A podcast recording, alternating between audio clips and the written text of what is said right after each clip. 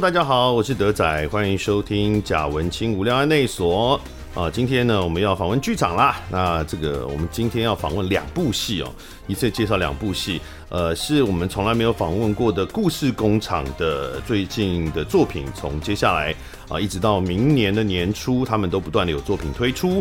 那我们今天邀请到现场呢，这是一位一直都非常照顾我的好朋友。啊，然后呢，他是金马奖最佳女配角提名，然后台北电影节最佳演员，哦、呃，上海现代戏剧古一戏剧大赏年度最佳女演员，我的天呐、啊，哦、呃，已经出道四十二年，但她并不是小燕姐的。蔡灿德阿德，你好，我好想夺门而出，德仔好，太恐怖了，我的妈，你出道四十二年了，我要哭了，该哭的是我吧？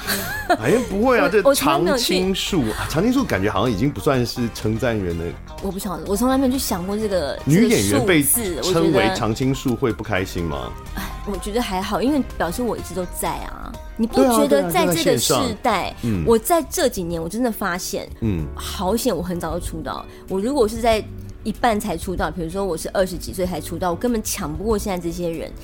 然后呢？真的，而且现因为现在的人，我觉得时代对于新鲜感很快就过去了。嗯，哦，对对，而且很碎片化。现在就是社群碎片化的状态，所以你很难有一个全国性的知名度，你都是在某一个特定的社群里面被知道。对，然后我就会想到说，那真的是好险。嗯，而且现在有不是走台湾哦，包括可能韩国，你看他可能主演了一两出戏很夯，嗯，哎，然后马上不见了。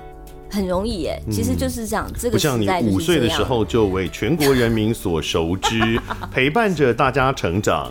就是，而且还，我就我常常会觉得，我们还可以在这个环境里面，然后还有这么好的工作。是，而且蔡灿德就是妖怪啊，他现在这个年纪看起来还是一个永远的少女。哪有？还好吧。我最近很努力要走成熟路线。我跟你讲，我这次要，我们先讲一下这次这两出戏呢，一出叫做《四姐妹》啊、嗯，一出叫做《一个公务员的意外死亡》。嗯、这两出戏里面呢，蔡灿德她的角色都是中年妇女。然后我觉得，什么叫中年妇女？中年女性。你知道现在中年的年纪是什么时候吗？中什么时候？我跟你说，嗯、我在多年前呢，就是在访问那个医生啊，还有什么什么的，我就突然发现那个时候就已经有一个趋势，嗯、每一个人都在讲说，因为我们现在那个平均年龄已经变得很大了，哦、不像以前说可能你活到八十岁是长寿，是，所以中年可能是四十，嗯，但现在可能都会超过一百二一百多少岁，都已经好像很。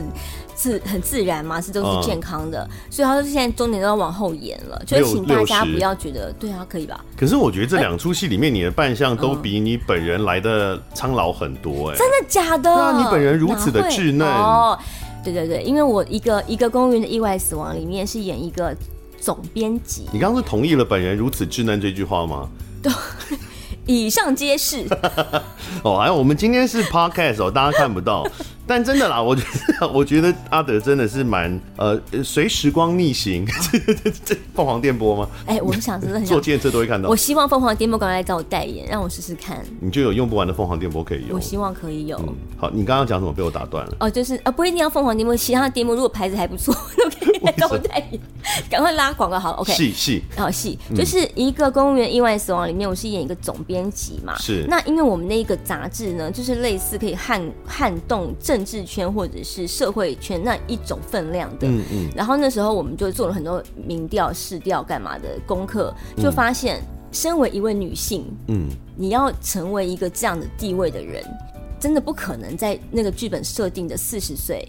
他就有办法办到，哦、你懂吗？是，所以那时候我们就在想说，可是他的年纪又不能更往上，因为他就是设定就是四十岁，因为我手下的年纪干嘛，他们都已经设定好了。嗯嗯。那所以呢，当然一定不是没有，所以他一定很有手段。嗯。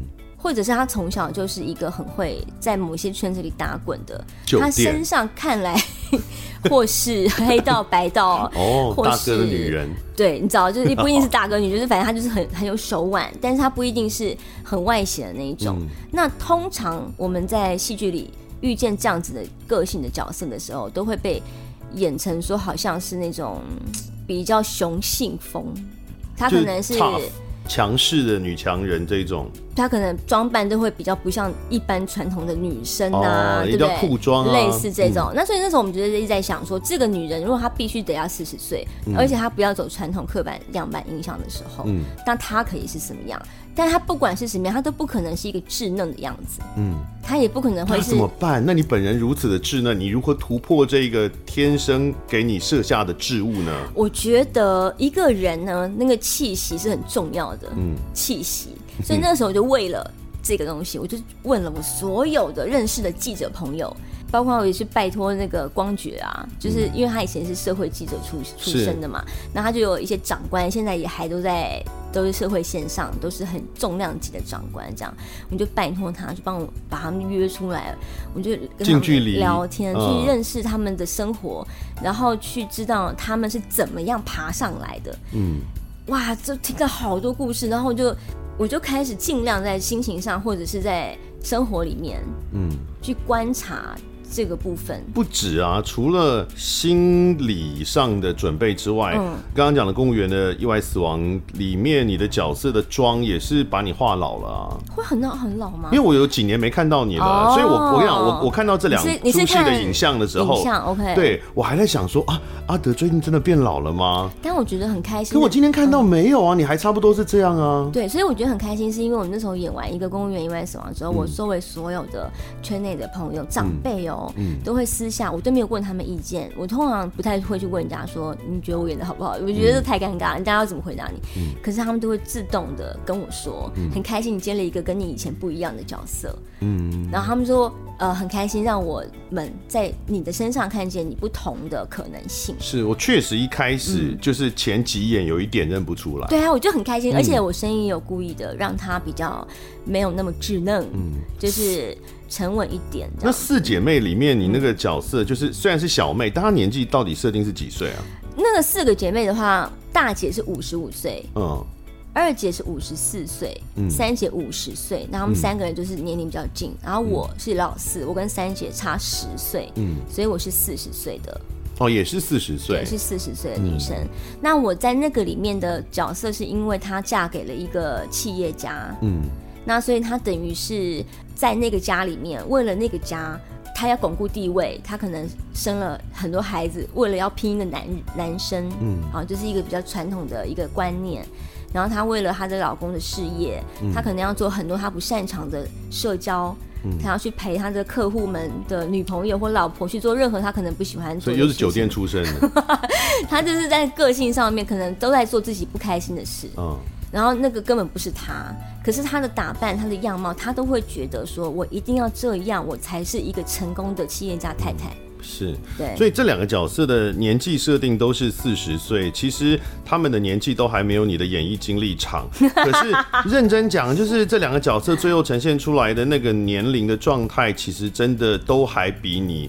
本人的视觉年龄状态来得高，所以我说，所以我是不是很成功？你对大家在当然啊，当然，然后对在大家的心目中，确实你一直是这样的一个形象，嗯、包含因为你童星出身嘛，然后最早开始一炮而红是全家福那个年代嘛，所以就是对啊，少女的形象深植人心。嗯、然后你就算到了剧场，我想大部分的听众认识阿德应该是从影视开始，对，但后来在剧场也有很多作品嘛，一九九九年开始到二零二二年，尤其这几年一直在故事工厂，嗯，哦，有很多的。的作品，但之前一个在剧场被大家认识的就是淡水小镇，对，爱茉莉，哦，女主角，嗯、哦，然后呢，就是演了非常多场，嗯，哦，然后还有再重新 reprise 过，对，那那个角色也是一个从学生时代开始演的一个少女开始演的角色，嗯、所以你的形象一直都是这样的形象。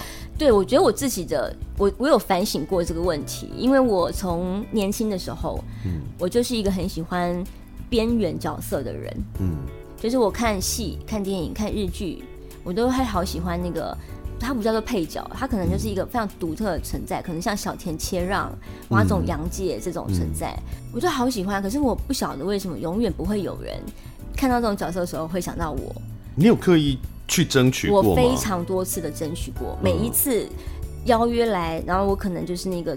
女主角或是长那样子的角色，然后我每次去跟导演聊天的时候，我就会跟他讲说，那个那个什么什么那个，你你找到人了吗？嗯，啊，就是我想要，我印象最深刻的就是曾经那个蔡岳勋导演有一出戏找我，然后谈的角色是一般大家认得的蔡灿德的角色。嗯，好，好，但是那个那个戏里有非常非常多各色各样的角色，嗯，戏份都没有找我的这个角色多，嗯，但是呢，我就特别喜欢其中一个，可不可以让我试试看？因为我真的很想干嘛？嗯、大家想想看，那个时候是台湾的戏剧刚刚开始有比较多元化的角色进来的时候，嗯嗯、不然以前。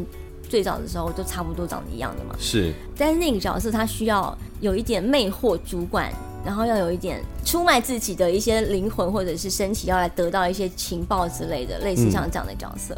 然后就那个导演他就一直跟我讲说，他说你现在就算是趴在桌上，我都没有对你有任何的感觉。哈 他说你就你就不是，你知道你知道，当然是开玩笑。但是我那时候对我来讲。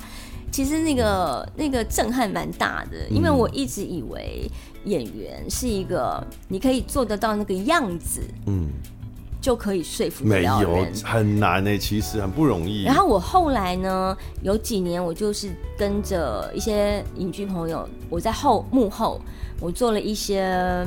不管是编剧也好，或者是幕后侧拍，因为我一阵子非常好奇，而且非常热热爱，就是幕后侧拍，然后帮他们剪辑，这样、嗯、等于就是从他们一个戏的开始到最后又剪了侧拍花絮，我就真的发现一个演员的气息，嗯，太重要了。我们在找人的时候，你真的就是那个气息对了，就就是对了。的外表还是会有限制啊。可是当你的你，你看纳豆，纳豆现在也演了不少啊，但他的外表一定给他设下了一个很大的限制啊。但是你想想看，因为他的气息不是一般我们在他刚刚开始出道的时候，我们一直认定的纳豆，嗯，所以他才有办法最后拍了那些电影的时候，他身上流露出来的样貌是多重的。因为他身上可是还是有限嘛，你要拍一个冷血杀手，嗯，目前为止看起来，我觉得还是相对难。他或许可能没有办法在现在去当一个冷血杀手，嗯，但他至少当了周梦红很多小人物，嗯嗯，对不对？如果他身上没有那个气息，他可能是连那个都没有办法让我们看见，说天啊，那都是可以的。所以我就会觉得我自己的气息真的太单一了。哦，在几年前，你觉得是你自己的问题？因为我真的是，我后来就在一直在想说，这个到底是什么问题？后来我就在想，因为我的人生真的太单纯了。我从五岁开始，我就当艺人，嗯，然后那个时候就是一个小孩。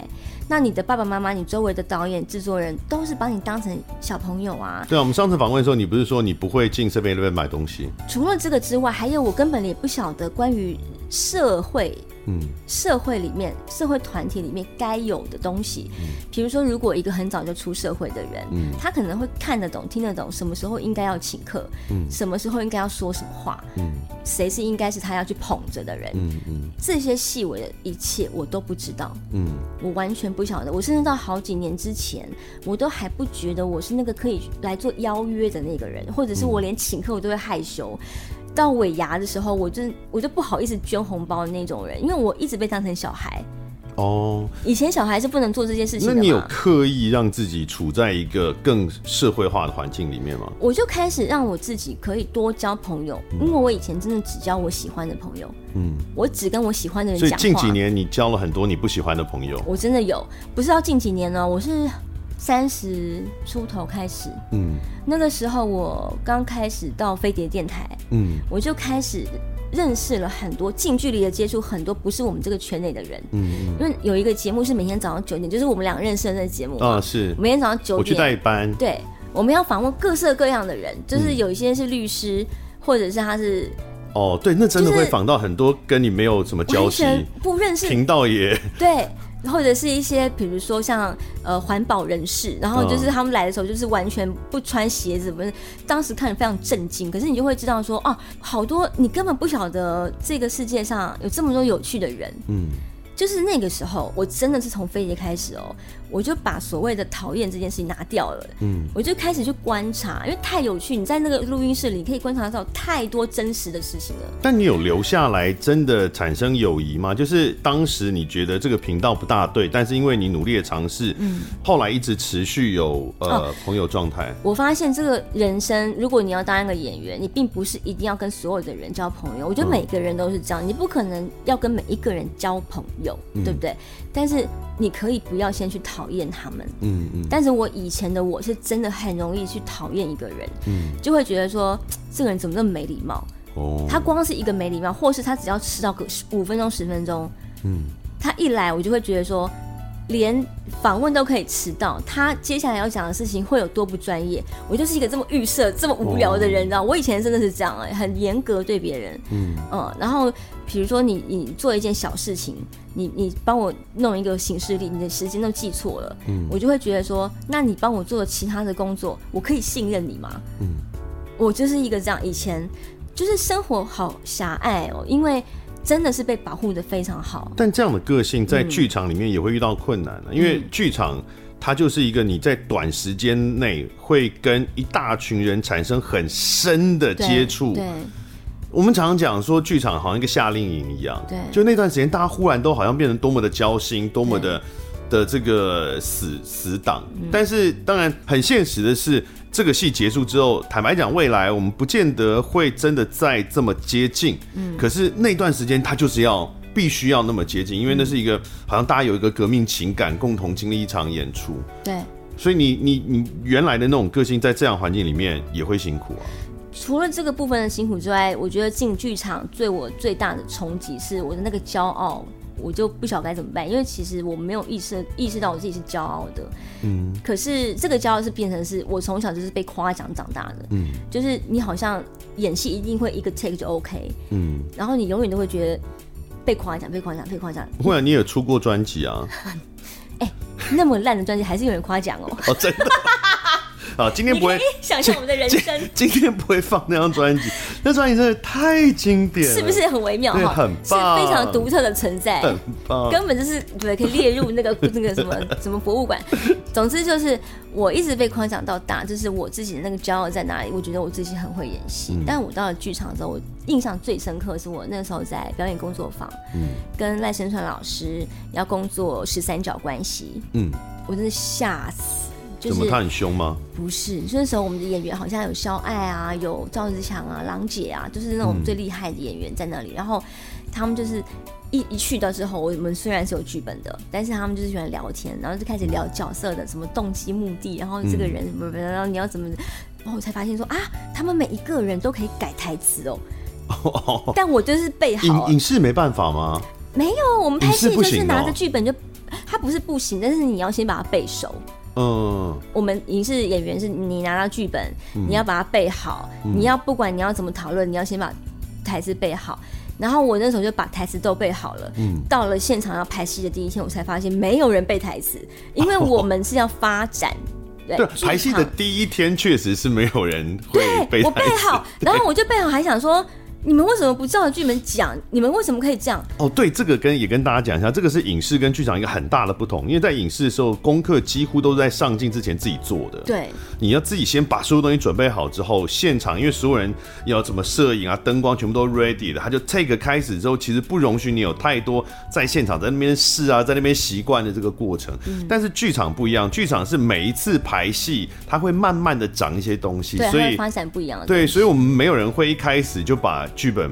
就备好，因为大家可以想象，就是说影视的东西是你拿到那个剧本里的所有有指示的，比如说他会跟你讲说会有三角形，说这个人你走到哪里拿起一杯水喝，然后讲话，然后讲讲讲叹一口气，嗯，哭，对不对？很多影视的剧本是这样子的，然后摔门而走，砰。是影视的剧本会把给你这些指示，嗯，虽然导演不一定会照着拍，但是他至少是有指示在那里。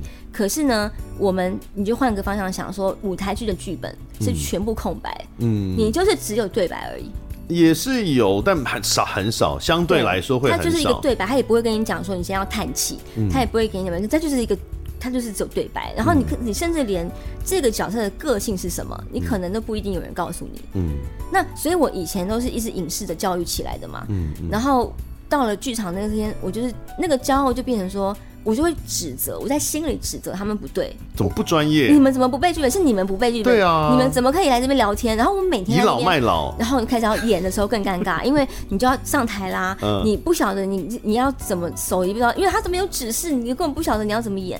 然后呢，或者对方就改词啦，他忽然即兴一下怎么办？然后呢，这个时候你你如果你是一个骄傲的人，你有多尴尬？嗯、你就是脸拉不下来啊，嗯、你就会觉得。为什么我一直被指责？嗯，对不对？你一直导演说，那你可不可以试一个别的方法？嗯，可是我在拍戏的时候，从来没有任何导演叫我再试一个方法，我就是一个镜就就就 OK 嘞。他可为什么一呃不在影视也会吧？没有，他通常都会大部分是因为你太优秀的关系吗？你看，你看，就大家就这样一直夸奖我，有没有？所以我、就是、我今天的基因得，我就是一直觉得我只要背好台词，会笑、会哭、会生气，嗯，我会做好及时的反应，我知道镜头在哪里。我很明白知道镜头在哪里，我可以怎么走。你只拍到上半身，我就把道具拿到上半身让你看到。对，你也没有碰过像类似王家卫那种，就是呃吃便当吃个八十五次的那种。那个时候的导演只有王小弟老师是这样子的，哦、我我遇见的，因为那个年代的导演大概是这样，嗯、所以不管他是不是那样，他就算是叫我重来几次，但是至少我不是因为台词或者是因为。个性不对，角色你知道吗？我不是因为那些问题出错，嗯嗯。可是你进到剧场里之后，他就会叫你说：“那你换个方式讲。”嗯，这个也不是出错，就是只是探索一个不同的可能。我现在知道这不是出错，可是我当时就会觉得你干嘛针对我？哦，我有问题吗？是我你给我剧本我背好了，你为什么？因为你知道，就是当时就是整个大崩溃。第一次做导演，我会搞清楚你到底要什么？我进第一次进剧场的感觉就是这么可怕，所以。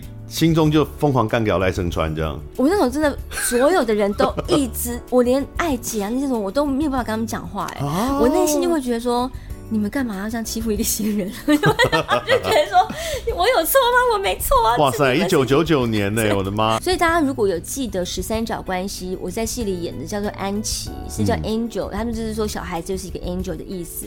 我在里面的台词最多的就是对啊，嗯。就是不管是里面的爸爸妈妈问我什么，我就会回答对啊，对啊，对啊。那、是为什么呢？因为我们在发展台词的过程里面，嗯、蔡灿的这个演员根本不晓得安琪他可以怎么发展剧本，嗯、然后旁边的那些啊肖爱爱姐啊，他们就救我，就帮我想，嗯、想完之后就问我说：“你觉得对不对？”我就说：“对啊。嗯”嗯，然后那个赖老师就发现我这个特质，他就发现说我好像讲对啊，是当下最像我的。他干脆角色形象也这样就好了。他就会想说，那这个这个小孩那个年纪那个年代的小孩可能都是这样吧。嗯，他可能有话说不出来，他不晓得该怎么表达，他就只好说，嗯，对啊。但你也真的很挑战的，因为接下来虽然是隔了好几年嘛，你接下来就是那个零六年。呃，如果儿童剧团隐形熊猫回来喽？对对，我现在不太记得年份，但是我知道有那个。但是儿童剧，那又是一个完全不一样的领域啊！而且那个我还要唱歌呢，我还要跳舞呢。啊，唱歌跳舞您很熟悉啊，毕竟是发过专辑的女艺人呢、啊。天哪！唱跳女歌手，大家算了，不要叫大家搜寻了，太残忍了。而且已经有人在搜寻，有没有？没有，然后就是淡水小镇啦，你就挂头牌嘞。其实非常快速的的就挑战到。呃，一个你原来可能没有那么熟悉的领域了。对，不过你看那个年纪也已经，我们其实也其实是过了蛮多年的。然后我自己当然对于演艺工作这件事情，或者是人生，已经有不一样的想法嘛。那个时候就真的是开始觉得，我想要拿掉这个骄傲，我想要拿掉。虽然我一一时开始不晓得该怎么做，嗯，我可能只是知道说我我不能再像以前那样生活，不然我好像。永远你只会，人家就是只会给你这样的角色。嗯，那这样角色演到后来会是什么呢？你可能就只能单纯的去演一个别人的爸爸妈妈，他可能这个就没有什么功能这样子。我自己那个时候是这样子想啊。所以现在呢，我们这次今天介绍的两出戏就挑战了呃年纪比较不一样的，然后当然它的内涵也会有一些跟过往刻板的角色形象不同的一些尝试。嗯，好，那首先呢，先来讲四姐妹。嗯，好，四姐妹呢是十月二十九到明年的一月七号这个演出。我们已经演了一些场次了。对，在播出的时候已经演了一些场次了。对。那可是这个也不是第一次演了，对不对？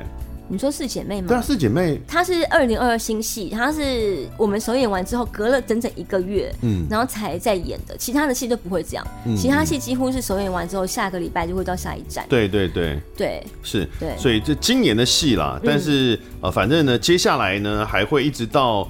呃，明年年初之前都还有场次。对对对。啊，那四姐妹她是讲就是讲四姐妹，四姐妹跟大姐的女儿跟一个莫名其妙的男子发生的故事。事情就发生在一个屋子里。那个屋子呢，是我们这风高的夜晚，对，是，但是两天一夜在一个屋子里发生的事。那个屋子呢，嗯、就是我们四姐妹的老家。嗯，我们呢这四个姐妹刚刚听到那个年纪，也知道我们都成家立业了嘛。是，然后呢，我们就很久没有回去那个老家嘛，那个老家已经卖掉了，变成民宿。嗯，嗯然后呢，三姐就说，不然我们就趁着妈妈五周年忌日的时候，我们要回去拜妈妈嘛，嗯、那不然我们就聚一下好了。哎、欸，其实这个很幸福哎、欸，嗯、因为老家的这种童年回忆啊，它还可以成为民宿之后，你是有机会到那个空间里面去感受，虽然它可能已经有一点不一样了。对，因为我自己是有的时候回到，比如说我小时候在板桥，九岁以前在板桥，呃，我会回到以前小时候住的地方的楼下去抬头看。我也会，我也会。对啊，看那个小时候我可能。就是有铁窗嘛，把脚挂在那个铁窗晃来晃去，然后往外看的那个那个空间。可是会这样，但是就没有办法再进去了。对啊，你你不能按门铃说，哎，水灵妈，水灵妈。哎，我很无聊，我还查过十家登录，看看那家里面有没有人在住。哎，结果嘞，就查不到太久啦。那你你会想要进去看看吗？很想。很想，但人生就是这样。其实不要说是老家好了，嗯、就是你人生中住过的任何地方。我以前都没有这个习惯，就是当我租房子离开一个租的地方的时候，我没有照相记录的习惯。后来某一次要搬的时候，我忽然意识到，站在门口一转头，我忽然意识到，哇，这个画面我是未来一辈子再有没有机会用自己的眼睛看到。啊、我如果现在不把它拍下来，记忆会慢慢的模糊。对。我就再也想不起这件事。我是会想要把那个片刻记下来的。嗯、对啊，毕竟你住过那么久，他是你最好的朋友，他知道你发生任何事、欸。哎，是，所以这个四姐妹呢，她、嗯、在这个民宿里面，我觉得已经是很难得的一个一个机会了耶。对啊，然后反正我们就回去嘛，嗯，就回去就陆陆续续到嘛，然后大姐就带着她女儿来，嗯、可是回去之后就发现一个问题，嗯，就惨了，少一个房间。他们哦，因为小时候有可以睡在一起，两可能有其中两姐妹睡同一间。对啊，我们现在都长大了，那又带着小孩来，那怎么办？少一个房间怎么办？然后就开始就有人在抢房间呐，就是说那先到先选。那但是大姐就会觉得说，可是那个谁谁一定会想要睡哪一间这样，然后就开始有人不爽，就是你为什么从小到大都最喜欢他？你为什么每天都要我让他什么的？就是一般手足之间会聊的那种计较。就开始这个故事，然后观众就会开始去听这四个人到底在计较什么，然后他们到底家里发生什么事情。然后四个人的风格迥异，他们的个性迥异啊，他们的经历也都各自有一些纠结的曾经的过往，这样子。呃，比如说我们可以。不爆雷的情形下来，稍微介绍一下，比如说大姐，嗯，大姐是带了一个女儿来嘛，对，然后她呢是个老师，对，啊，然后呢她的老公已经挂了，嗯，个性上看起来就是。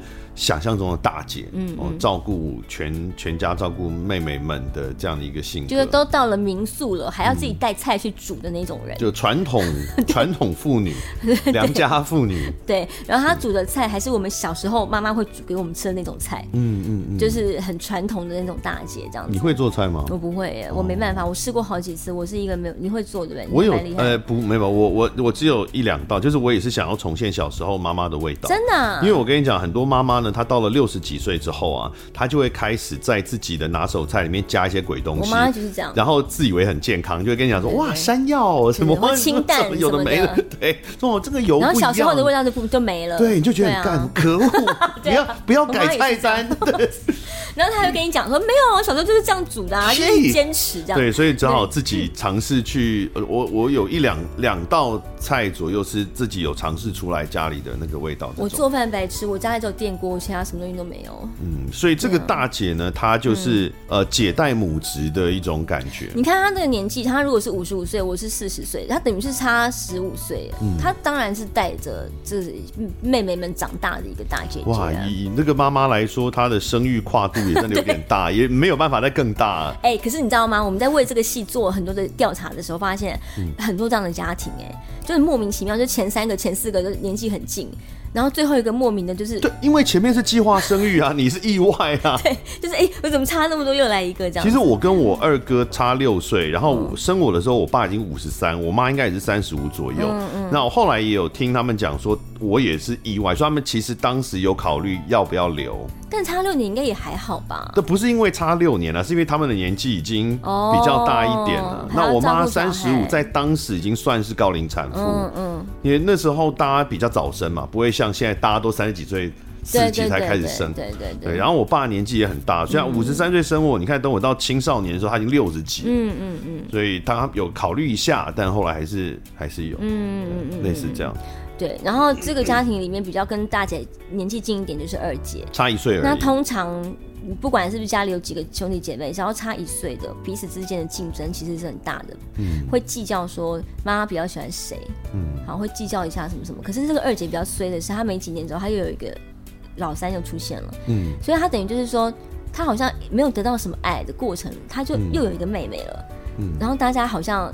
会略过他，然后那个时候我们就问了很多身为老二的，就是不管是男生女生，嗯、好像多多少少有一点点这种感觉。他又不是第一个孩子，对，然后又不是妖女，对，然后就会觉得说，为什么姐姐 要我让妹妹？可是我也是妹妹啊，嗯，啊，为什么没有要让我？嗯，就没有人会管他这个，你知道？然后反正他一发生什么事，他哭什么的，爸爸妈妈可能就会觉得说，你干嘛？你多大了？你是姐姐。因为他已经会有妹妹，他就觉得自己 没有被疼爱到。嗯、那这二姐的个性是这样，但是她就会比较强，她就会希望在家庭里面没有被得到的肯定，她想要从。外面去得到肯定之后，再也许回来证明些什么？对，把这些成就带回来，然后给家里的人看。对，所以，我们戏里的二姐，她就是一个大老板，她就是在外面有一些手下呀什么。不是，她到底是什么公司啊？是没有谈到，对不对？谈到什么东西？有，她到底是开？对对，她到底是开什么公司？她就是跟船务有关的，就是好难哦！为什么要设定一个这么难的货？报关行吗？你的货就会一直必须要进来，进来，进来。我一直在想说，到底是什么货？情趣用品吗？不是。不行吗？不是，为什么不行？你这哎呀，我们就问问看他好了，问 问看他特别感兴趣。然后老三就是一个谜，嗯，老三他就是一个一直在这个环游世界，感觉上啊，就是在家里，我不晓得是不是每个人家里都是这样，会有一个家人，不管他是不是你兄弟姐妹哦，就是他是一个谜，就是你永远不知道他在干嘛，嗯，他有的时候会消失个几年，反正就是好像很忙，嗯，然后嗯，家族出旅行他也不会来。他他又会给你发简讯，可是你找不到他，又在干嘛？好像一直在邪活或者是修行的、欸、之类的，反正就是每次看到他打扮都不太一样，有吧？就是风格一直改变。哦、有些人是这样嘛，有时候出现的时候就是西装什么什么的，突然间哎变成一个旅行家。有些家人是这样的，嗯嗯、他就是负责是个谜。老三，嗯、那他就是做创意工作，虽然戏里不会有真的提到，对，好像不知道他真的做什么，只有被在别人的话里有稍微提到说你的三姐很有能力，这个就是我们的戏奇妙的地方，因为我们所有的背景都是在别人的话里面建构起来的，嗯，你必须要很专心的听每一个人在讲什么话，你才会知道这些人在干嘛。他的能力在戏里，我记得比较被建立起来是心理智商跟。呃，虽然你也有心理智商，但嗯，就是他好像是一个心灵大师，他，他很喜欢打坐啦、静坐啦，是，他很喜欢心灵疗愈的一些，比如说精油啊，Okay. 他会讲一些就是励志的话，然后他会觉得人跟宇宙是合而为一，类似像那样个方面的，嗯，对，就是精神上他是喜欢这种很宇宙什么万物很空灵的一位，他是这样子的人，嗯、对，然后呢，这个老四就是我啦，嗯，那呃，因为我刚好，如果大家刚刚有注意的话，就是他们是五十五十世。代嘛，然后我刚好是四十世代，是一个交界。嗯、大姐的女儿，她是三十岁，所以等于是五十、四十、三十。三个不同时代女人在一个台上，嗯、那四十是在这个我，其实刚好就是卡在一个我又是老幺，嗯、那老幺大家可能都会觉得说你好好命哦，你什么事情家人都把你顾得好好的，嗯，就像蔡灿德本人，大家都会觉得说你好好命哦，大家都对你很好啊。但是蔡灿德本人没有嫁给一个富商，对我没有，因为我突然我我我还蛮清醒，但是戏里这个人比较不清醒，他就嫁给了一个富商，因为他就会去做所有人认为应该要做的事。是嗯，因为他没有他没有任何的机会能够去证明自己的选择是对的。嗯、他从小就是被姐姐们说，你去念什么书，哪一个学校，你干嘛，都是他们自己决定，他们决定好。其实很多有钱人的小孩都是这样哎、欸。我高中有一个同学，嗯、他们家是台湾五百大制造业，在当时台湾经济起飞的时候，所以其实是非常有钱的。嗯，然后他就是高中毕业之后就直接去当兵了。哦，然后那是都已经计划好，他当完兵之后就去了伦敦政经学院，嗯、就是我们蔡英文总统的那一个。我是学政治的嘛，以政治学的领域，它是全世界排名第一的这个这个政治学学校。所以不是什么哈佛、牛津都不是，oh. 就是伦敦政经学院。嗯嗯。那可是我那个同学，我记得很印象很深刻。我大学毕业之后，有一次跟他喝咖啡聊起这件事，我说：“哇，你是伦敦政经学院？哇，我那是我们梦想中的学校。嗯”他不知道，他说：“啊，真的吗？这学校很好吗？”不是，不是他自己选的，不是，他一切都是被安排好的。对，有一些老妖就是这样，或者有些小孩他是这样子的，嗯、他根本没有机会去想，我现在要做决定，嗯、或是我可以做决定。他是没有办法，因为家人要不就强势，要不就是太多人了。现在所以人生看起来很圆满，但其实有很多遗憾。对啊，就可能大家觉得应该你就应该去结婚啦，这么好的对象你干嘛不结婚？干嘛？不不、嗯，你就而且好好像是这样。然后你嫁了人之后，就是你好像就应该要开始生小孩。嗯、你生了第一个是女儿哦，你生了三个对不对？对，然后都是女生嘛，那、嗯、就可能就会觉得说，哎，大家都觉得一个企业家应该要有一个男孩吧？嗯、那你可能就会想说，那我就拼拼看，嗯、就类似像这样子的一个一个一个个性。嗯、但是这样的人，他真的觉得。他自己好命吗？嗯，他其实没有，因为一般来讲，我们可能大家各自呃成家立业了之后，家人不太管你的事情了，对吧？嗯，你就要靠你自己来做决定了。嗯，但你根本不会做决定啊。嗯，所以你很有可能当你长大了、成年了，你才去做决定，然后你做了决定之后，你才发现你根本不晓得怎么去为自己的决定负责任。嗯，就是一个怎么办，然后就是搞得一团乱。所以戏中当然也有提到，就是你有一些。呃，想要达成的目标，然后完全没有达成，这样、嗯、完全，而且他自己觉得自己好像很对。然后，我想我是不是有理解错误？就是这个角色，他有一个生活淫乱的 的标签在身上吗？我有，我自己认为他是在用感情的部分在证明自己的选择是对的。他他想要证明自己是可以做决定的。我不理解他为什么要勾引披萨小哥，而且披萨小哥各位朋友，他是肖东义演的，其实他也不是一个。我跟你说，嗯、这个东西比较。你说梁正群还演披萨小哥，可能你勾引他比较合理。我跟你讲，这就这就是有一些女生是这样的，我不知道男生会不会这样。他其实不一定是要勾引他要干嘛，嗯，但是他很喜欢在自己的。呃，两性关系上面去试图证明自己是有魅力的。嗯，他没有要干嘛哦，但是他就是试图的，就是要证明。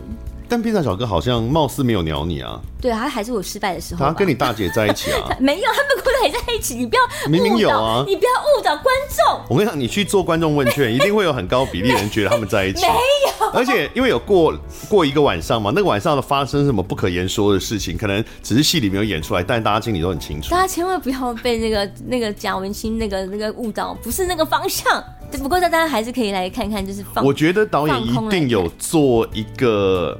有刻意做一点，呃，什么在他们两个的角色？嗯嗯、有有一点，对，有一点。呃、坦白坦白讲，因为我有看过导演的论文，对，他其实里面有提到有一点，但是但是这个发，但是这个发展在我们真正的真正演出前，其实有一些东西是被推翻的。嗯，这就是舞台剧有趣的地方，嗯、因为我们可能彼此之间的化学作用，或者是每一个演员他自己的特质跟当下。他们在写剧本的时候设定的特质是不一样的，嗯嗯、然后这些演员他给了很丰富的故事之后，他是真的是有可能这个角色跟原本写在文本上的是已经不一样。是我刚刚讲错的是编剧的论文，所以小妹到底有没有这个所谓淫乱的个性？其实没有，你的意思是这样？他他只是想要证明自己。好，我本来想要讲，但我就会爆雷算了。哦，没有，没有，后面那个不能讲。对对对，他是想要。做自己的决定，他要替自己做决定。嗯嗯、你想想看，如果一个人从来他没有做过什么决定的时候，嗯、他有没有可能连自己有没有爱这个人他都不知道？嗯，是有可能的，对不对？嗯、他不晓得爱是什么，当然。所以他有没有可能，他结了婚之后，他发现说，哈，天哪，这是爱吗？嗯。然后他想要试着去去去找爱，嗯，就是爱是什么？然后他可能在想要做一个决定，是说。那我是不是可以跟这个人离婚？有没有可能？嗯、当他人生走到四十岁了，然后当他回到这个家，发现说啊，大姐这样子，二姐这样，三姐这样子，然后我的这个这个子女，他要为自己的人生做做了很多的决定，他他不要高薪的工作，他要出国，哇！人生有无限可能呢、欸，那我我我呢？很难吧？你有三个小孩、欸，对，可是可是可是有没有可能？如果我，我今天我们今天还聊到，我就、嗯、我一个朋友有三只狗，他都已经没有办法出门喝酒了。你有三个小孩、欸，可是如果你要想看，如果是他，如果我是、嗯、我是那个角色，我如果现在再不做决定，我再不去做一个自己真正想要的选择，嗯、我这个人一辈子就是活在别人的选择里喽。嗯。对不对？所以这是这四姐妹，她、啊、们各自都有自己面临的一些问题，对对对，也有性格上的不同。但是呢，除了这四姐妹之外，另外还有一个角色，嗯、就刚刚其实有提到是大姐的女儿。对，大姐的女儿的角色很特别，是因为她其实扮演了一个说书人的功能，在这个戏里面。对对对。因为这整个戏的开始是因为这个女儿她成为了一个作家，对，然后她出了一本。小说吗？小说，，OK，这个小说就叫《四姐妹》。嗯。对。然后呢，他就是有点像新书发表会，然后跟大家讲一下他这个小说里面的故事。当然，就是当天他也在场，所以他自己也算是这个小说里面的一个角色。他可能就是记录他的妈妈的生活啦。嗯。所以这个问题就是我很好奇，就他因为他的角色有一个等于有一个重叠，现实跟、嗯、呃小说里的这个角色的的重叠。你们在排戏讨论的过程当中，这个我们在剧场里看到的这个故事，它到底是这个小说里的故事，嗯，还是是呈现这个女儿她真实经历过的那一晚？我们后来就是觉得，我们如果写书，你也写东西嘛，那一定我们写出来的东西，我们你的回忆一定不是。那么真，对吧？嗯、就算纪录片也是。对，尤其我们喝完酒之后，常常都会忘记很多事。就是他自己认为的，他的感觉，嗯、但是他不会瞎掰说，如果根本没有小东西出现，他不会瞎掰一个小东西出现，嗯、对吧？嗯。可是我们记忆里那个片段，它真实是什么东西？一定是包含着我们作家创作者本身。是。对，嗯、就是这样，只是他诠释出来的。那当然，我们为什么要有这个人出现？就是因为导演就是王娟，王娟导演，他一直很想要帮年轻人说话。就是他很希望说，年轻人可以明白什么是追逐梦想，你的生活是什么。然后有太多的家族里面的年轻世代是看不起自己的长辈的，嗯嗯嗯，他会觉得那些家那些家人好烂哦。你们尤其当韩国瑜出现之后，你们为什么不去追逐自己的梦想？你们为什么你们真太对？他就是一个这样的角色。可是当他自己循着一个生活轨迹走着走着，当他发现。他能做的选择，好像做着做着，哎、欸，怎么跟我妈好像哦？嗯，所以你刚刚讲是说，至少这个女儿她在写这个故事的时候，她是意图要把她理解的真实写出来的。对，她是开始，她可能是记录的，比如说她，她为什么要跟她妈妈去？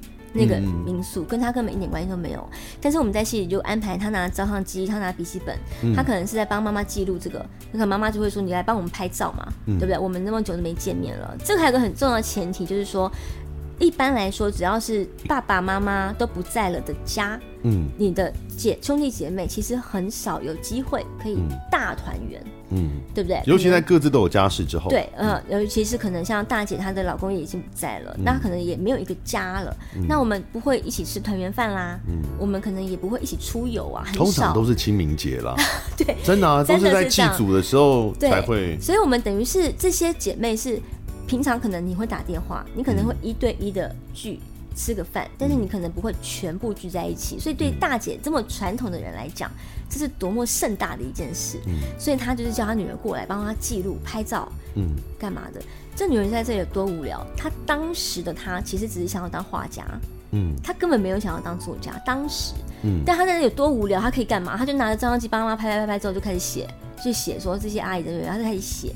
他很有可能是从那个时候开始才开始写东西的，嗯，所以当他有一天要出书的时候，他想要当绘本画家、绘本作家，他可能就是拿哇，这十几二十年来他自己写的手稿整理一下，我们来出书。而且他当时其实还是个工程师，对，他根本还没有往这个创作方向去发展。所以他当下写东西，当他已经要开始整理的时候，一定已经不一样了嘛。嗯，他写的时候是二十九岁，但当他可能要整理这个东西的时候，可能已经三十八岁了。嗯嗯，他中间家里发生多少事？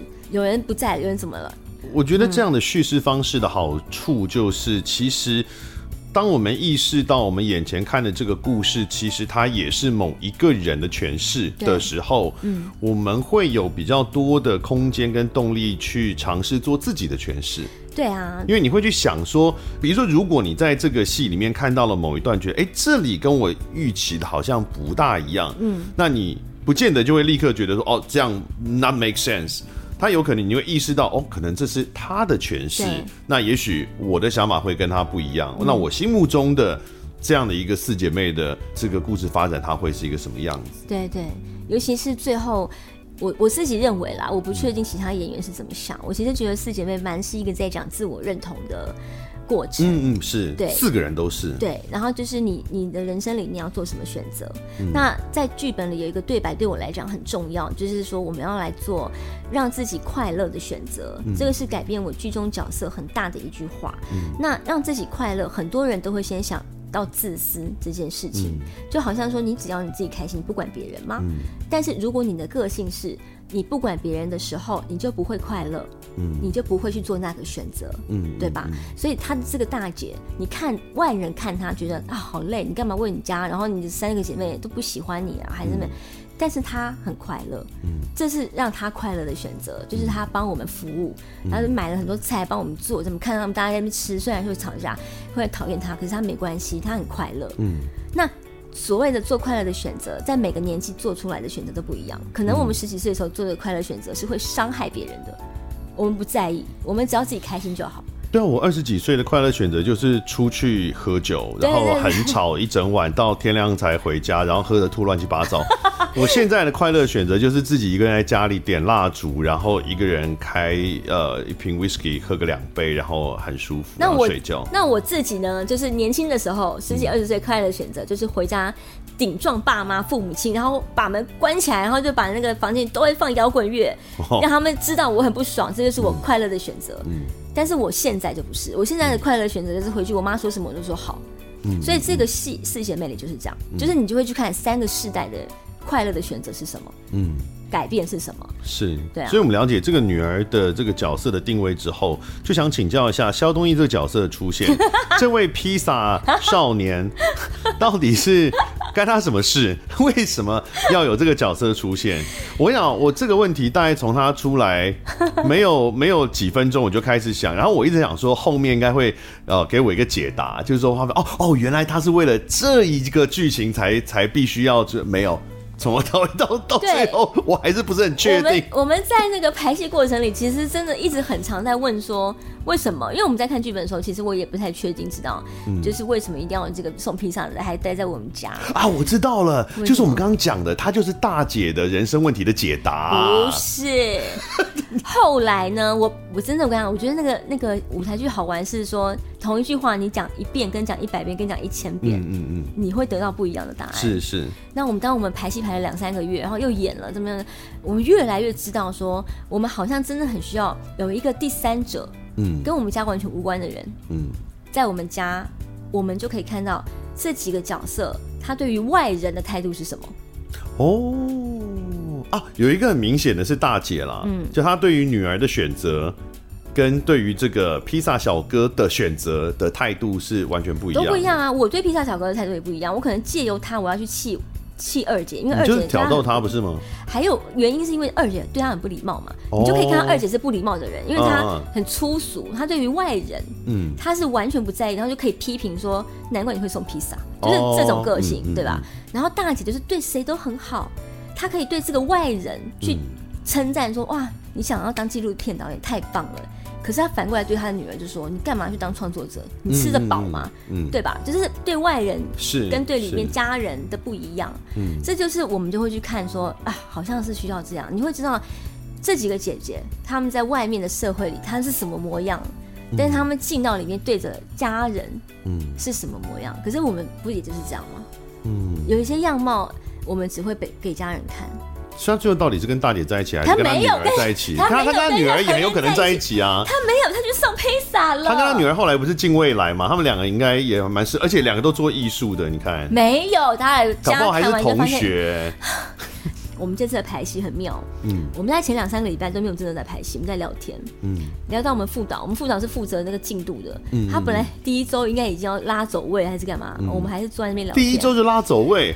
就对啊，也太早了吧？对啊，我会。本来是这样，然后第二周本来要干嘛？第三周本来要干嘛？我们都没有，我们就一直在聊天，然后就很急。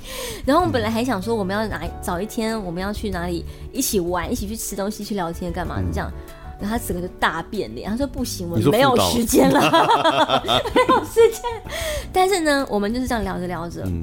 我觉得我们这个四个人真的很像一家人了，因为我们在聊天过程里真的就是有大吵哦，真的哦，真的有，就是认真吵，认真吵。我第一次入行四十几年，四十二年来第一次看到，就是大家在讨论剧本的过程里，大家就大吵。是吵什么啊？演员跟演员讨论剧本是要吵什么？我们就是会有对于某一些观点，就非常认真的去去讲。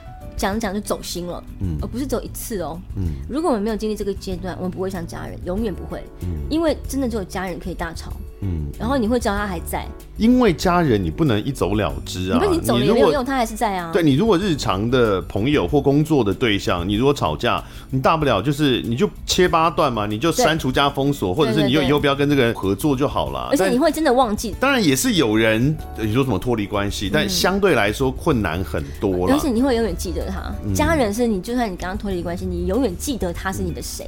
朋友，你可能就会真的淡忘了那个东西，那条线就不会在。所以我就觉得很有趣。所以你是跟谁吵？没有没有，就全部啊，大家好，很好玩，这真的很好玩，吵到真的是不讲话哦。嗯，然后就是在剧场大家各自坐一个角落这样。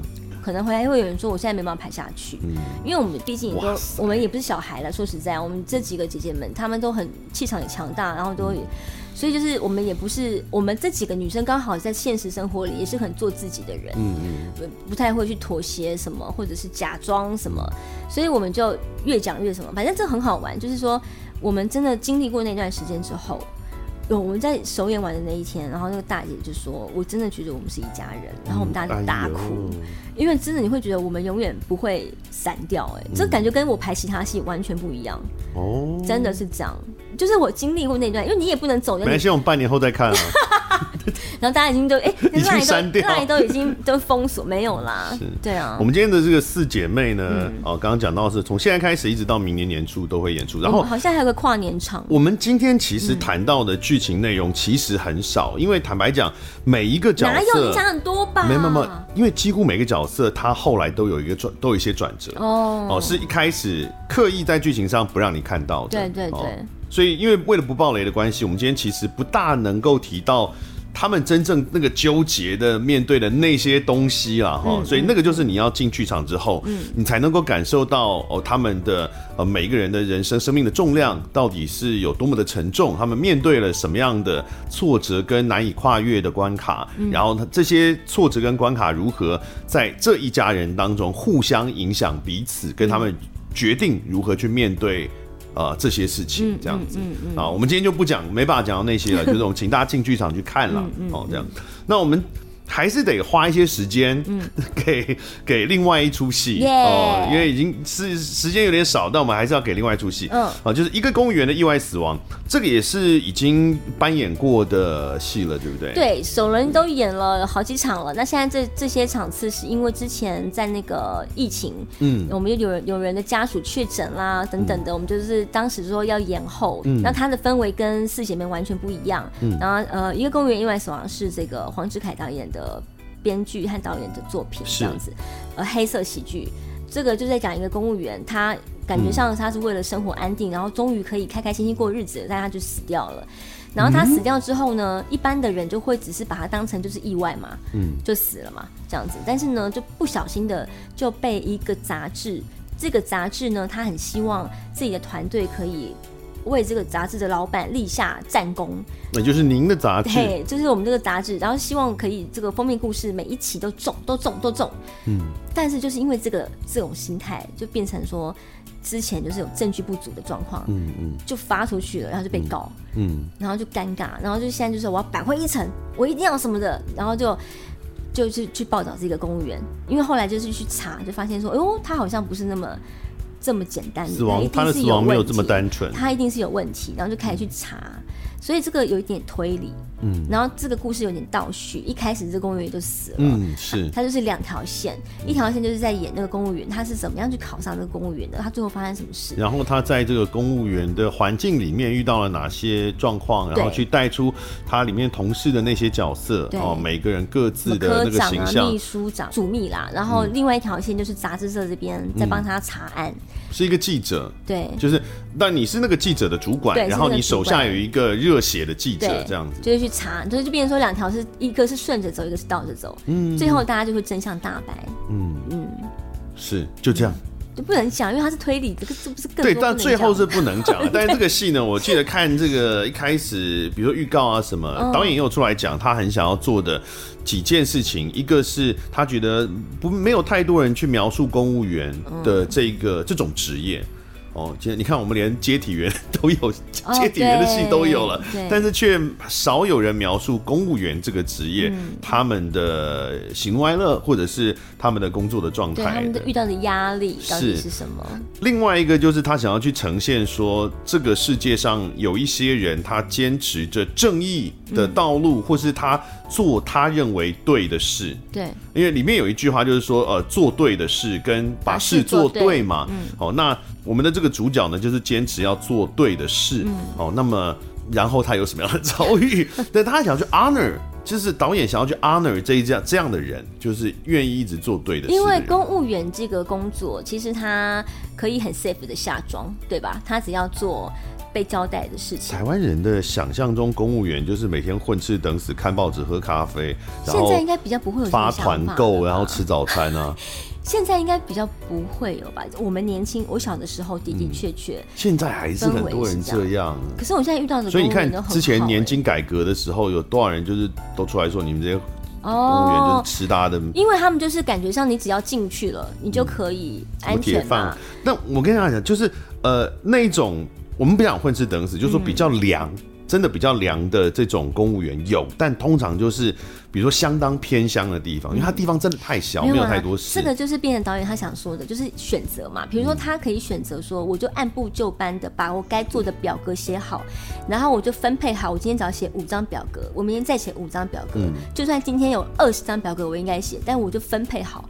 我就不用写那么多表格啦，我就慢慢的写，慢慢写，每天早上写五张就好了。反正我只要五点下班，嗯、有一些是这样子的，我按时下班就好，我没有对不起我自己，我没有对不起纳税人，因为我做了我该做的事，我准时上班，准时下班，我也帮你表格写好了，对不对？嗯、这是选择。那有一些人，他可能在发现说，哎呦，这个表格里要我签名的东西，我好像不应该签呢。哦，那他该怎么办？就是因为我要签吗？就是呃，可是你如果你就可以选啦，如果你就可以选择没关系，我就签，反正不关我的事，又不是我去做，我只要按时上班下班就好了。嗯，那但是如果遇到一个他觉得我不想做这种事，嗯，我不要签，那怎么办？这只是选择嘛，对不对？就是风险嘛，因为公家单位常常会有这个困难，比如说，嗯，呃，我们做剧场或者做艺文的话，常常碰到，比如政府单位的标案。那要邀请表演者的话，永远都只会邀已经很有名气的表演者。哦、比如说，如果找剧团，永远就是绿光，永远就是果陀，永远就是这种比较大的。那如果是找歌手，可能就是五月天呐、啊，就是都比较大。为什么？其实当然。呃，对于中阶的这些承办人员，他们是很困难的，嗯、就是他们的纠结是说，他可能其实很想去推一些，比如以乐团来讲，我想推一些，我知道有一些独立乐团，嗯、我其实对这一块我是有了解的，嗯、我有热情，嗯、我想要推一些什么，或者说我知道有一些剧场，就是不见不见得是那几个已经广为人知剧场，嗯、中型剧场也很棒的，嗯嗯，但是呢，我如果我推了这些，好，一是老板会不会接受？因为老板可能就没听过，嗯。老板没听过，如果老板也同意了，嗯，那这个时候责任成败责任就在你身上，嗯，因为如果我今天找了五月天来，五月天这结果后来效果砸了，嗯，那是五月天的问题，嗯，你不会觉得是这个中间承办人找错人，嗯嗯嗯，那可是如果他找了一个没有人，大部分人不认识的一个团，嗯，到时候砸了之后就会变成是你的问题，你为什么要选一个别人都不会找的团？对，但这个东西它其实，在不同的工作里或者是产产业里面，它可能会常常遇见。是是是。但是如果今天这个公务员，他大部分的人，他如果遇见的是，他今天要签的这个东西跟人的生命有关，嗯。如果他今天他明明知道这个水喝了，这些所有人都会生病会死掉，嗯嗯、他明明就是知道，嗯，他也看到了的的确确，他真的就是这里面有化学物质，他真的看到了，嗯，他要做吗？就是怎么办？对啊，就是这个主角遇到选择有到这么严重的地步啊？对啊，对对，就是怎么办？但是因为什么会在公务员里？就是因为一般的产业，我们大不了就不做了，嗯，接下来的人会做啊，那我良心过得去吗？嗯、是。因为他就永远都会有人来做嘛，我我良心过得去。但是可是这个戏里面这位男主角、嗯、他选择了正义的道路，嗯、最后还是死了嘛？我们就不谈他到底是怎么死的，因为这是个、嗯、对对对，对会有一些中间的的的这个推理的过程。对对对。那但无论如何，他最后是死了。对。嗯，那我们来想一下，如果他选择屈服，对，好，如果他选择。也不算屈服，因为他真的遇到一些威胁，不管是职场上或是家庭的等等。对，他如果最后屈服，他这个故事会变成什么样子？我不知道，就是那些人就一直死啊，就是那些 那些一直喝脏水，然后他就是就是这样啊。那他就会变成像这个戏里面世元界的那个角色，对不对？呃，世元界他是另外一种公务员的。个性，因为他也是被曾经也是被在戏里啊，他也是有被威胁过，干嘛干嘛的嘛。对啊，所以他就是曾经做了这个选择啊。他是他是带着愤怒的，哦，他是带着愤怒，他是会觉得说是国家对不起我，哦，不是我对不起你们的。他确实受了伤害，他是他是，所以他会觉得说我现在做这个事情不算对不起你们，嗯，只是刚好而已。那但是当然，你当你一个小小的人，你要对你要面对整个国家、整个这个公务员体制的时候，嗯，你会让你根本动不了嘛？你你一个人，你不就像我说，你不做，另外一个马上就来接，没差啊，他还是可以赶紧帮你盖章啊，所有的，那你就不能不不能不能走。你要与与其给别人赚，不如我赚啊，反正我离开了也没办法改变，所以就是个性喽。你要选择，你要一辈子带着这个遗憾恐惧。你要一直觉得你对不起这个国家，这个，然后你自己还有小孩，然后你会知道你现在做的事情就是对于下一代是这样的影响，还是你就是要去做一个你觉得对得起自己良心，让你的孩子会看见未来希望。我们的国家今天可以变成这样，也有很多很多的人在当时做了很多人不敢做的事。嗯。那当时如果每一个人都会觉得说我不要，我不要，我觉得很可怕，我不要，嗯、那就不会这样啦。嗯，就是意思是一样的，就是你要不要说没关系，我现在就算只有我一个人，可是我做了，我可能可以影响别人这样。那毕竟还是要看成本多高，因为这选择之所以困难的原因，就是它成本很高啊。嗯，它的成本在这个戏里面，它甚至可能会上升到生命财产安全。对啊，而且还不只是自己的生命财产安全，可能包含家人的生命财产安全的这个地步，所以它的才让这个选择变得特别的困难嘛。对，所以我在演这个一个公务员。意外死亡，我们在整个发展过程里一直不断在思考关于正义这个事情的时候，嗯，一直有一句话，其实一直在我脑袋里面。其实，在好久以前，我记得在我们不知道哪一次地震，反正就是大地震，有很多人都被被埋着、被埋住，然后就有那个救难的人，他们就真的是讲说，呃，不救比救还难，对他们来讲，哦。所以他就是觉得，对我去救他，我可能会死掉。嗯，可是我没有办法不救他，我不救比救还要难。对他来讲，我觉得每个人心里其实都有这个。他看到他不救，他其实是很痛苦的。你就是看你你你会不会用其他东西来麻痹你自己？你可能会开始安慰自己说：不行，我有小孩，我有爸爸妈妈要养，我们家不能没有我。所以你觉得，呃，男主角就是郭耀仁的这个角色，他做的最后这个选择是？大部分人都会这样做的吗？我不确定啊，我不晓得大部分人会不会。我不知道。如果是你呢？如果是你，我会跟他一样哎。真的吗？因为我觉得不救比救很难。当然，我可能这样讲话很有点天真，但是因为我知道我的家人有别的家人可以照顾他，而且我又没有小孩，嗯、我又没有自己的家庭。我就是那几只猫，就是我猫养七只哦，是七只，不是几只的问题，就是超级多的。我不，我不确定我会做到什么程度，但是我是一个不会妥协的人啊。然后还有很好玩的是，我们我们在这个排戏前，我们就要写那个节目手册嘛。嗯。然后我们剧团就问我们说一个很大的问题，就是说如果遇到不公不义的事情，嗯，你会怎么做？嗯。结果我们所有的演员，我们没有跟对方聊过这个问题，我们是被发回家自己写功课。我们所有的演员都是那个不妥协的那个，哎。其实，在在剧场确实会会做这种工作，对，会做这种就是又被大家瞧不起，然后赚的又少的工作的人，就是会有一种这种傲骨。然后就是每个人写的那个内容都会写说曾经怎么样拍桌啊，曾经怎么样，然后什么，然后你就会觉得太好笑这群演员，然后发展出来，现在当然就是会去做这个事啊。我觉得在这个最大的大是大非上面，就是这这一整出戏哈，在最大的大是大非上面是相对清楚，就是那个正义的样貌是比较清楚的。因为坦白讲，如果连这个都不清楚的话，导演本来想要 honor 那一个坚持正义的人，这个目的就不可能被达成嘛，因为。因为你可能演了半天，如果观众到最后都还是搞不清楚说他做这件事到底是不是对的，那那那就没有什么荣耀的这个这个目标就不可能达成。可是我跟你讲，我当时来看这个剧目，我觉得最棒的地方就是他没有指责任何一方，就是他并没有认为说你你如果不去跟他一样，你就是一个罪，你就是你就是错了，你就是一个孬种，不是这样。他但是还是有一些明显的反派啊，公务员。他把所有的人他的当下的那个那个那个难处，他完完全全呈现给你看。嗯，这个难处是什么？嗯，就是比如说我这个总编辑，他为什么一直挡说这个证据不够不够，或者是说要不要加油添醋一些什么？为什么？就是因为我们这一期出去再没有这一整个部门会被裁掉，嗯，那这些小孩怎么办？他的生活怎么办？他房租都付不出来了呀。确实是有一些刻板上。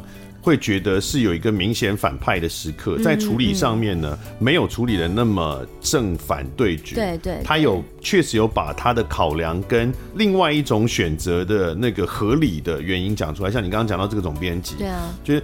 呃，一般想象中就可能是说一个热血的记者，然后他想要报道社会不公不义，然后就长官一直挡他，然后很多时候没有理由的挡，你会觉得莫名其妙，你是恶魔党吗？还是这样？嗯嗯、但是像你演这总编辑，就是你其实你不是一个恶的代表，你是有自己的考量。嗯，就是每一个环节他其实都会有自己的考量，就像男主角的这个老婆，嗯，你会觉得他是个自私的老婆吗？可是他。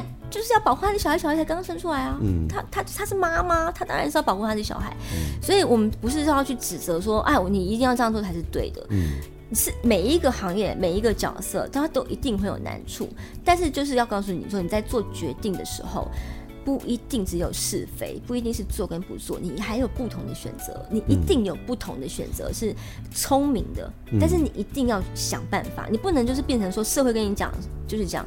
你就完全思考也不思考就接受了，嗯，或者像那个谁狄志杰的角色，嗯，他的角色一开始有提出一个大灾问嘛，就是养案或是吃案的这个大灾问嘛，嗯。嗯传统的做法很容易就会把它处理成啊，他是个邪恶、这个奸诈、贪污的腐败的公务员，然后用一些话术讲什么，哎，这是养案，这不是吃案啊。嗯嗯、然后这个男男主角就呃，这怎么可以这样子？嗯、但是其实我觉得，包含狄志杰的表演，我觉得他这次在在我我看的版本里面，他的表演也是蛮让我耳目一新的，嗯、就是跟他想跟他过往我看过的那一种比较可能。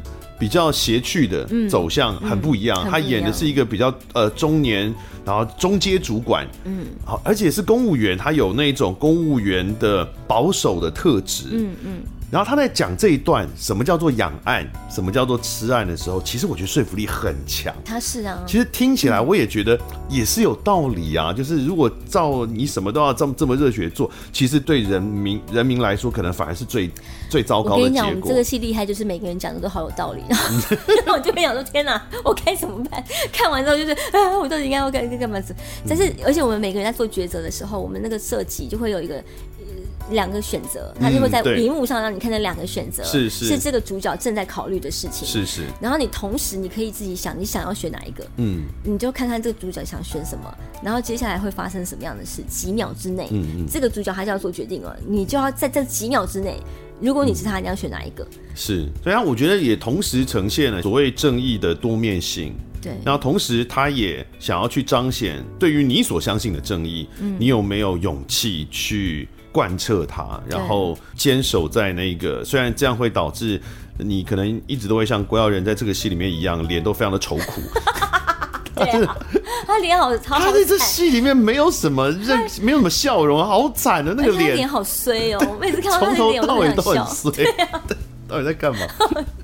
这是一个公务员的意外死亡，因为疫情的关系，延到明年的二月演出，在高雄，二月十一、十二在高雄，十七、十八在台中。哦，那所以接下来从现在开始，一直到明年的二月。哦，故事工厂呢有只连续这两部作品都会上演，然后里面都有我们的永远的少女蔡灿德女士。哎，讲少女讲女士不大对。我们其他几个姐姐才也都是永远的少女，好不好？我们二姐是丁宁，很 Q 哎，她很嫩哦，她真的很少女，说真的。然后那个大姐是那个阿娇嘛，阿娇姐也是少女，她很好笑，她真的是少女，她在现场就是每天都很雀跃的来这样子，然后那个都会被导演王娟说你太快乐了，是。然后三姐有两个三姐是范瑞君还有那个郑嘉瑜，嗯，那有很多人以为同一个场上会有两个人演，其实哦没有没有没有，他们是分分场呃扮演同一个角色，对对对，大家在选票的时候你要看一下你想要看谁，最好两个都来看一下，因为完全不一样。好，所以就是一群少女演一群大龄女子的故事。对，然后那个女儿是温贞菱。对啊，因为刚刚有提到萧宗义了嘛。嗯、是是，四姐妹跟一个公务员意外死亡。嗯、那今天就谢谢我们的阿德，谢谢 谢谢你来。接下来下一次见面应该就是喝酒了。喝酒，我们在飞碟就约了。在飞碟就约了吗？哦。你第一天来我就跟你约了，因为我就说我很喜欢听你以前的那个在飞碟的节目，然后就终于可以跟你合作到了。然后我们第一天就一直在电台里胡胡言乱语，一直讲喝笑酒。那个至少是五年以前的事情了。我忘记是多久之前？嗯、对啊。然后后来就很高兴，然后。这个等到想要约他的时候，就看他在脸书上面就说他要戒酒，啊、我很想删他好友。好了，他今天有跟我讲说他现在可以喝，然后又说啊，可是我现在住在林口，我想再度删他好友。很远，那你来林口喝啊？干嘛？林口有很多，你不是说会说可以在那边？好了，我们谢谢阿德，谢谢。林口有很多很棒的饭店。Break a leg，祝演出成功，谢谢，谢谢，拜拜，拜拜。感谢收听贾文青无料案内所。欢迎到脸书粉丝专业贾文清德仔留下你对节目的感想哦，下次见。